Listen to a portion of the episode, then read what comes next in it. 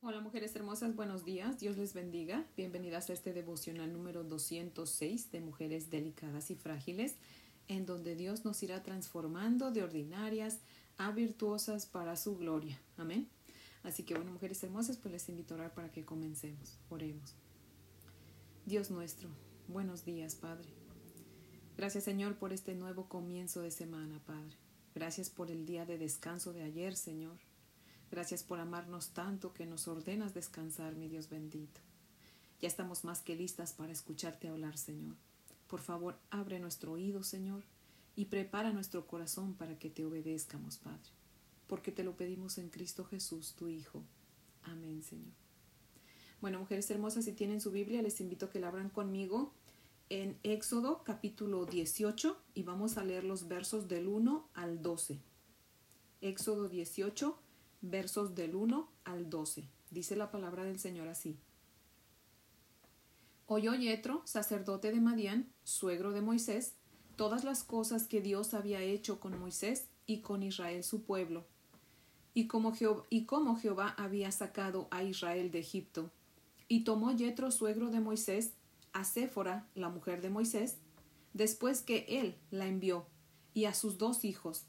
El uno se llamaba Gersón porque dijo, forastero he sido en tierra ajena, y el otro se llamaba Eliezer, porque dijo, el Dios de mi padre me ayudó, y me libró de la espada de Faraón. Y Yetro, el suegro de Moisés, con los hijos y la mujer de éste, vino a Moisés en el desierto, donde estaba acampando junto al monte de Dios. Y dijo a Moisés, Yo tu suegro Yetro, vengo a ti, con tu mujer y sus dos hijos con ella. Y Moisés salió a recibir a su suegro, y se inclinó y lo besó. Y se preguntaron el uno al otro cómo estaban. Y vinieron a la tienda, y Moisés contó a su suegro todas las cosas que Jehová había hecho a Faraón y a los egipcios por amor de Israel, y todo el trabajo que habían pasado en el camino, y cómo los había librado Jehová. Y se alegró Yetro de todo el bien que Jehová había hecho a Israel al haberlo librado de mano de los egipcios. Y Yetro dijo Bendito sea Jehová, que os libró de mano de los egipcios y de la mano de Faraón, y que libró al pueblo de la mano de los egipcios.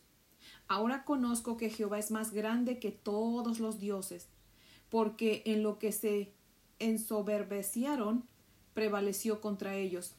Y tomó Yetro su suegro de Moisés holocaustos y sacrificios para Dios, y vino Aarón y todos los ancianos de Israel para comer con el suegro de Moisés delante de Dios. Amén. Les voy a leer el comentario de Matthew Henry, que cita lo siguiente, dice. Yetro vino a regocijarse con Moisés por la felicidad de Israel y para traerle a su esposa e hijos. Moisés debe tener a su familia consigo para que mientras gobierne la iglesia de Dios pueda dar un buen ejemplo de gobierno de su familia. La conversación acerca de las maravillosas obras de Dios es buena y edifica. Yetro no solo se regocijó en el honor conferido a su yerno, sino en toda la bondad hecha a Israel. Los observadores fueron más afectados con los favores que Dios había mostrado a Israel que muchos de los que los recibieron. Yetro dio la gloria al Dios de Israel. Gocemos de lo que sea, pero Dios debe recibir la alabanza. Ellos se unieron en un sacrificio de acción de gracias. La amistad mutua se santifica por la adoración en conjunto. Muy bueno es que los familiares y amistades se unan en el sacrificio espiritual de oraciones y alabanzas como personas que están en Cristo. Esta fue una fiesta moderada. Ellos comieron pan, maná, ah, comieron pan, o sea, maná. Yetro debía ver y saborear el pan del cielo. Y, aunque era gentil, es bienvenido. Los gentiles son bienvenidos a Cristo, el pan de vida. Amén. Fin de la cita. Dice primera de Timoteo 3, verso 5. El que no sabe gobernar su propia casa, ¿cómo cuidará de la iglesia? Hay muchos líderes que por dedicarse a la iglesia y a sus ministerios se olvidan de su familia. O sea, se olvidan que nuestro primer ministerio es nuestra casa, nuestra familia. Hay otros que se van al extremo, ¿verdad? Del otro lado. Siempre ponen de pretexto para no servir el que tienen que atender a su familia. Y yo creo, por experiencia, que bien podemos hacer las dos cosas al mismo tiempo. Y no porque somos poderosos, sino porque Dios es quien nos ayuda para poder hacer las dos cosas. Amén. Quiero pensar que Moisés mandó de regreso a su esposa y a sus hijos con su suegro, pues para que no sufrieran la travesía, ¿verdad? Que iban a pasar. Pero al Yetro escuchar que ya estaban fuera de Egipto y que Dios había hecho grandes maravillas y que los había librado de Amalek y su pueblo, pues ha de haber dicho, bueno, ya es hora de que mi hija vuelva al lado de mi yerno, ¿verdad? De su esposo. Y que mis nietos pues vuelvan al lado de su padre, ¿verdad? Que es ahí donde deben estar. Mujeres hermosas, las que son suegras, ¿verdad? Y también las que vamos para allá pronto a ser suegras, creo que tenemos que aprender mucho de Yetro, ¿verdad? Hay mamás que tanto con sus hijos como con sus hijas son muy alcahuetas, ¿verdad? Siempre quieren tener al hijo o a la hija metidos con ellos, en lugar de decir, ¿sabes qué hijo? ¿Sabes qué hija? Tu deber está en tu casa con tu familia.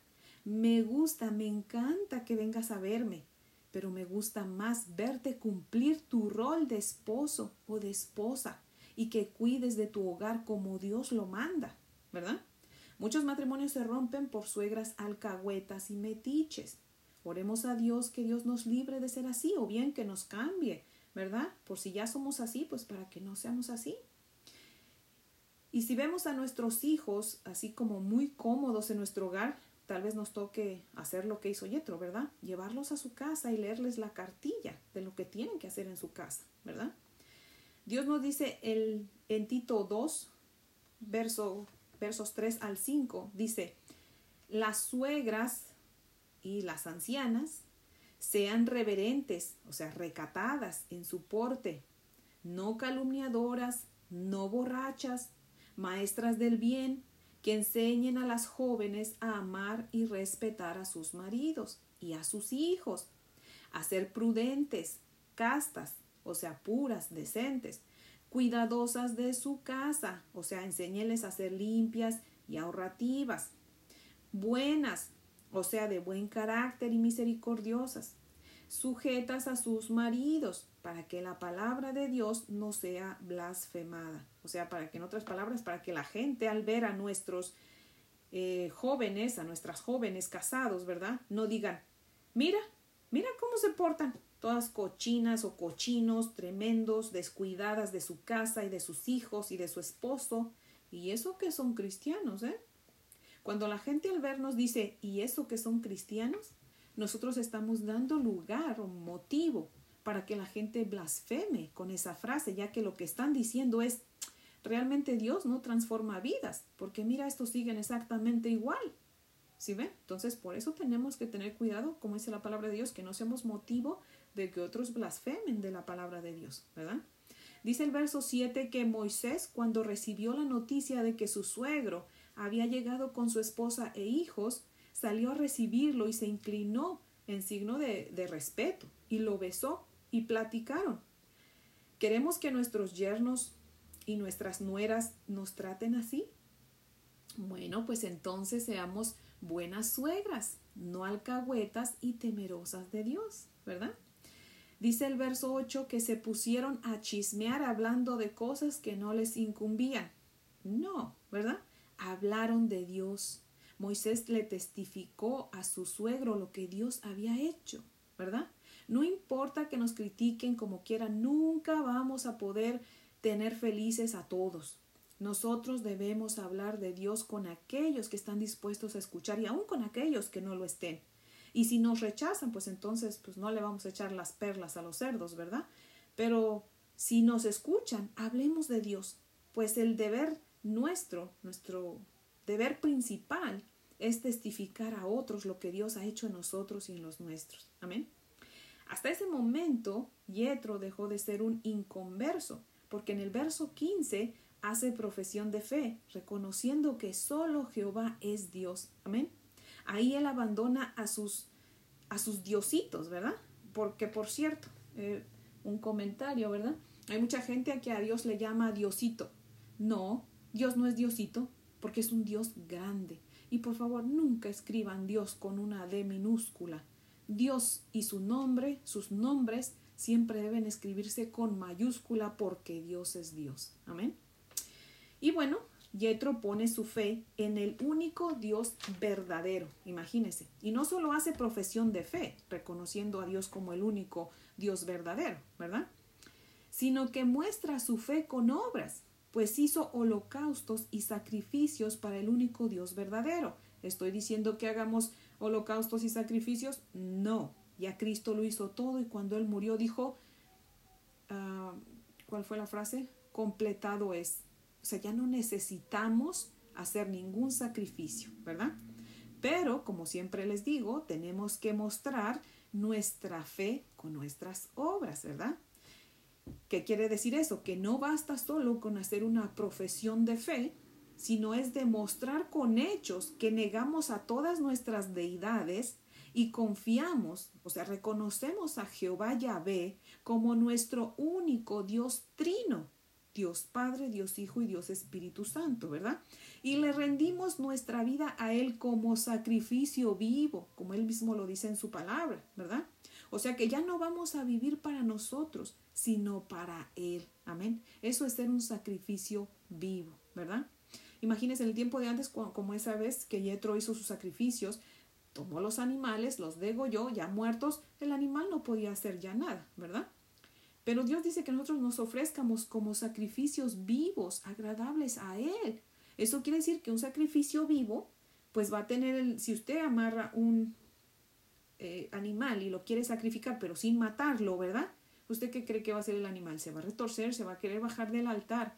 Y, así estamos nosotros, porque estamos vivos, pero nos damos como sacrificio a Cristo. Entonces es bien difícil ser perfecto. ¿Por qué? porque hay cosas que, nosotros queremos todavía como humanos, ¿verdad? Que hacemos que no se supone que seamos. Por eso es que somos un sacrificio vivo, ¿verdad? Pero decimos, Señor, yo ya no quiero vivir para el mundo, yo quiero eh, que mi vida entera esté consagrada a ti. Yo quiero ser un sacrificio para ti. Quiero hacer todo para tu gloria, no para la mía, pero para la tuya, Señor. Quiero vivir de una manera que a ti te agrade. Perfecta voy a ser. No, Señor pero poco a poco tú me vas a ir moldeando para que cada día sea mejor sierva tuya, ¿verdad? Y bueno, pues este es el devocional de hoy, mujeres hermosas, que espero que les sea de gran bendición. Y pues las invito a orar para que terminemos, mujeres hermosas. Oremos. Amantísimo Padre Celestial, gracias por tu bella y preciosa palabra, mi Dios eterno. Gracias, Señor, por dejarnos ver ese testimonio de Yetro, Señor. Gracias, Padre, porque nos dejas ver cómo Moisés le testificó y él aceptó tu palabra, Señor. Él te reconoció como el único Dios verdadero, como te he reconocido yo y muchos te hemos reconocido, Señor. Padre, si hay una mujer que está escuchando este podcast que aún no te ha reconocido como el único Dios y todavía tiene deidades, Padre.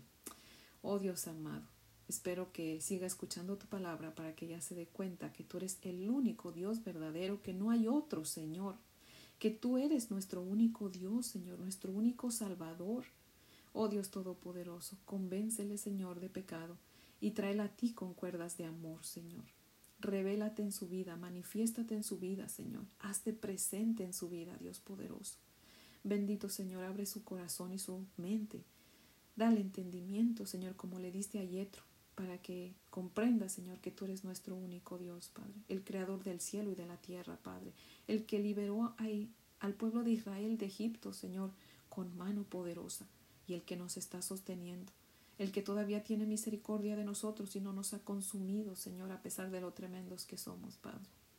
Oh Dios amado, te doy muchas gracias porque tú eres muy bueno con nosotros, muy paciente, pero ayúdanos a nosotras a cada día a ser mejores personas. Prepáranos, Señor, para que Seamos mujeres que realmente, Señor, demos un buen testimonio a las jóvenes, Padre. Que enseñemos a las jóvenes, a los jóvenes, Señor, a ser eh, buenos esposos, buenas esposas, Señor, temerosos de ti, Padre mío, pero sobre todo haciéndolo, Señor, no solo hablando, pero con nuestro testimonio, Señor, también. Que las dos cosas vayan de la mano, Señor. Oh Dios poderoso, te damos gracias y te pedimos todo esto en el poderoso nombre de tu Hijo amado Jesucristo. Amén, Señor. Bueno, mujeres hermosas, pues espero que tengan un día muy bendecido. Les amo en el amor del Señor y si Dios nos presta vida, pues aquí las espero mañana para que sigamos aprendiendo de nuestro precioso Dios. Amén.